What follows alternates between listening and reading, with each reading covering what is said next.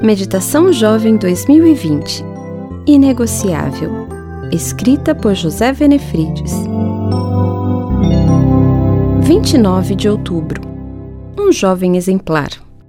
Ninguém o despreze pelo fato de você ser jovem, mas seja um exemplo para os fiéis na palavra, no procedimento, no amor, na fé e na pureza. 1 Timóteo 4, 12. Timóteo era um cristão de terceira geração. Ele recebeu a maior influência espiritual de sua mãe e de sua avó. Há um discipulado que é feito em casa, um legado de família. Timóteo era um exemplo vivo de Provérbios 22, 6, que diz: Ensina a criança no caminho em que deve andar. A coisa que mais me impressiona é ver um jovem caminhando com Deus e se mantendo fiel durante toda a vida. O primeiro contato entre Timóteo e Paulo aconteceu logo após o espancamento do apóstolo em Listra, durante sua primeira viagem missionária. Timóteo viu Paulo cantando sem blasfemar nem se queixar. Isso deve ter impressionado o rapaz. Ellen White diz que Timóteo estava entre os que ajudaram Paulo. O apóstolo o escolheu como companheiro na segunda viagem missionária. Os estudiosos da Bíblia acreditam que eles conviveram por aproximadamente 17 anos.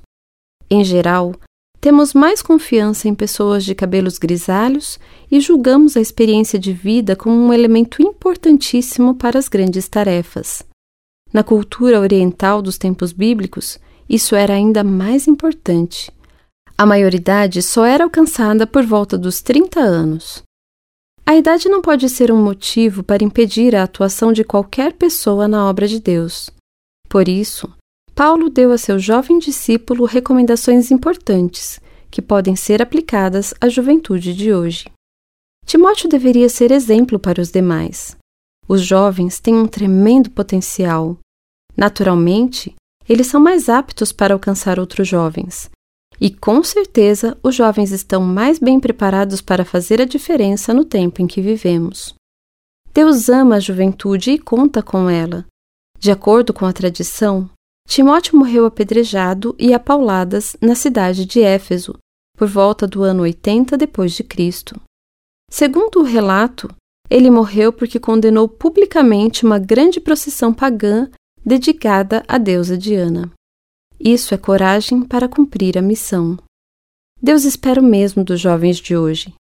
Que Ele levante hoje jovens que amam servir ao Senhor e estejam dispostos a alcançar sua geração com o Evangelho. Eu sou Sandra Barbosa, designer na Casa Publicadora Brasileira.